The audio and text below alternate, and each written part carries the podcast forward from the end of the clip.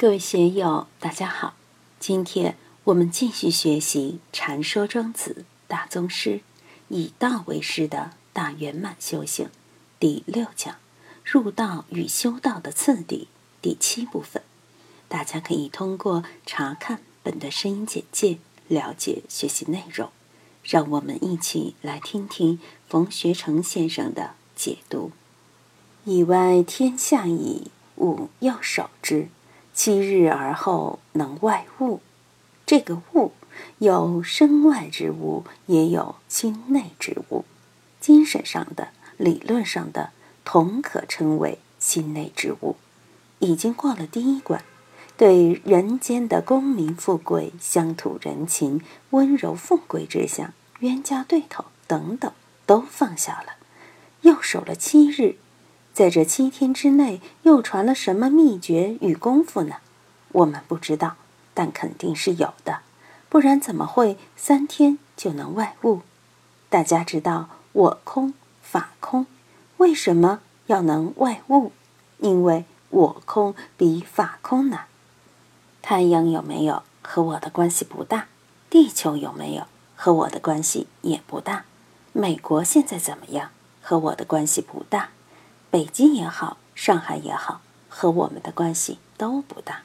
但我的父母、我的儿女有了什么，我马上就会激动，就会紧张。外面的事事不关己的事，大家也不会轻易动心。一旦事情关己了呢？关己则乱呀。所以法空说起来比较容易，学哲学的人和学佛法的人，动不动就说万法皆空。说这个话的时候，其实都是轻飘飘的，能空吗？世间万物是物，在外天下的过程中已得到了初步的料理，但心中之法也是物，是心物，也得把它摆平放下。我们的知识、见识、理论，特别是学佛学道的理论，是否舍得放下，而把它们外掉呢？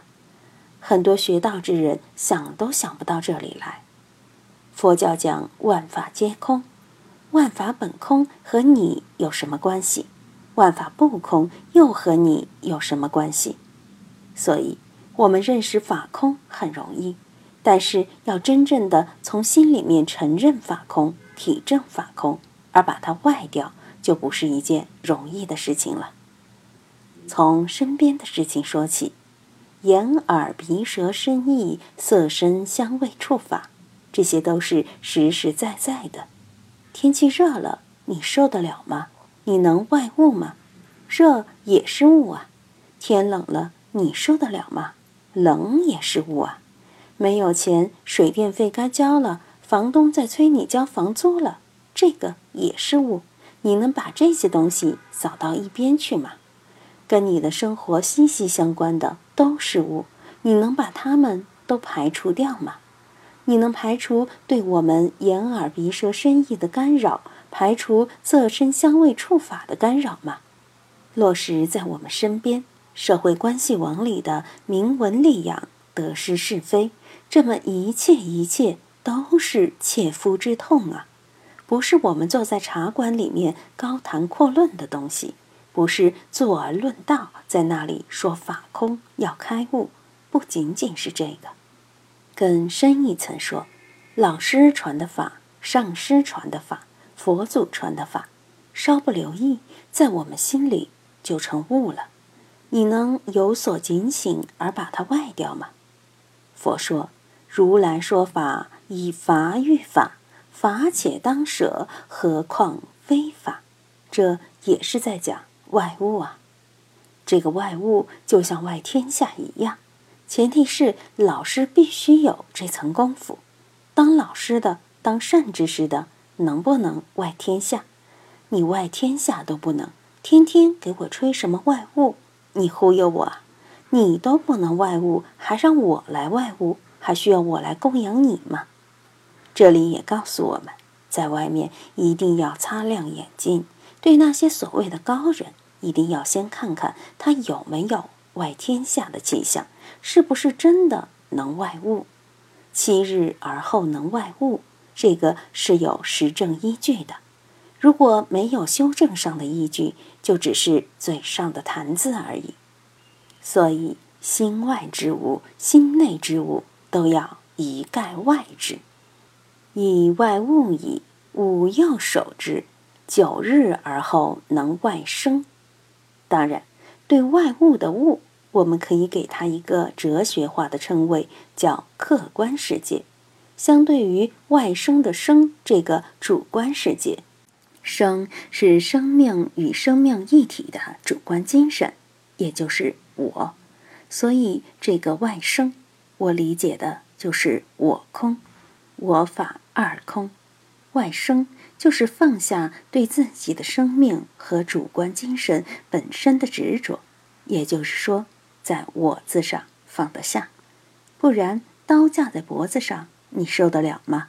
一个人好端端在路上走，突然遇到绑匪用枪把你胸口顶住，你心里面害怕吗？严格来说，法空和我空是一体的，没有法就没有我。没有主观，也就没有客观。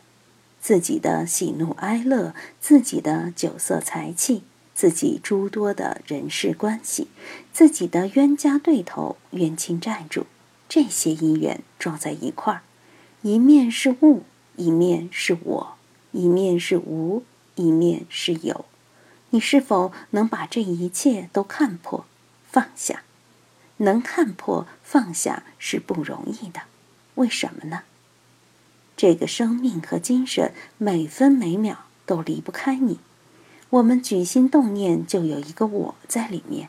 我现在在感受我的存在，实际上是和我的生命融在一体的。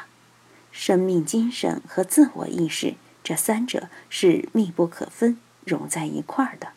你能割得开吗？我们念头一动。我就渗透到每个念头里面，在唯识学里，第七识叫恒审思量，它无时无刻不在思量之中，能够打成一片，包容过去、现在、未来，全部都是我的天下，都离不开我的感觉。学佛是我在学，修行是我在修，破参是我要破，悟道是我要悟。正道也是我要正，都在我字中间打转。既然在我字中间打转，那你就永远悟不了道。所以我经常说，很多学修佛法的人，哪怕十年、二十年、三十年，都入不了门。为什么？就是我字去不掉，我字不能空，我字不空，第七识就把你拴得牢牢的，烦恼。把你拴得牢牢的，生生世世都和你在一块儿，你怎么能入门？所以，我提倡在修道的时候要用公心来修，公心一起来，马上就进入我空的状态。为什么佛法在六度波罗蜜里面首先提倡的就是布施波罗蜜？因为它是破除我执的最好方法。一个忍辱。一个布施都是无上妙法，布施就是舍我所有，把属于我的东西奉献出去，这是破我执的一个重要方法。忍辱也是这样，被割力王节节肢解，肯定都受不了。别说割肉肢解，在人与人的关系里面，受委屈是经常的事，受老板的委屈，受领导的委屈，夫妇之间。也有委屈，先生说：“老婆太厉害了，我老是受委屈。”太太说：“胡说，明明是我委屈了。”父母对子女也是这样，子女老是觉得会受委屈，为什么？都是因为我的观念存在。如果没有我的存在，哪里有委屈呢？在内不见己、外不见人的状态下，哪里还有什么委屈？还有什么欢喜不欢喜的事呢？一切都与万法一体，就不存在这个事了。吾又守之，九日而后能外生。放下自己生的这个感觉，就是放下我的这种感觉。在心理学里面，最低也是最根本的需求，就是生存的需要，就是吃喝拉撒睡。其次是对安全的需要，这些都是生命体的基本需求。为了基本的、合理的生存需要是应该的，并不是说饿了吃一碗饭就是贪，冷了想加一件衣服是贪，男大当婚，女大当嫁，就不能说人家是犯淫，对不对？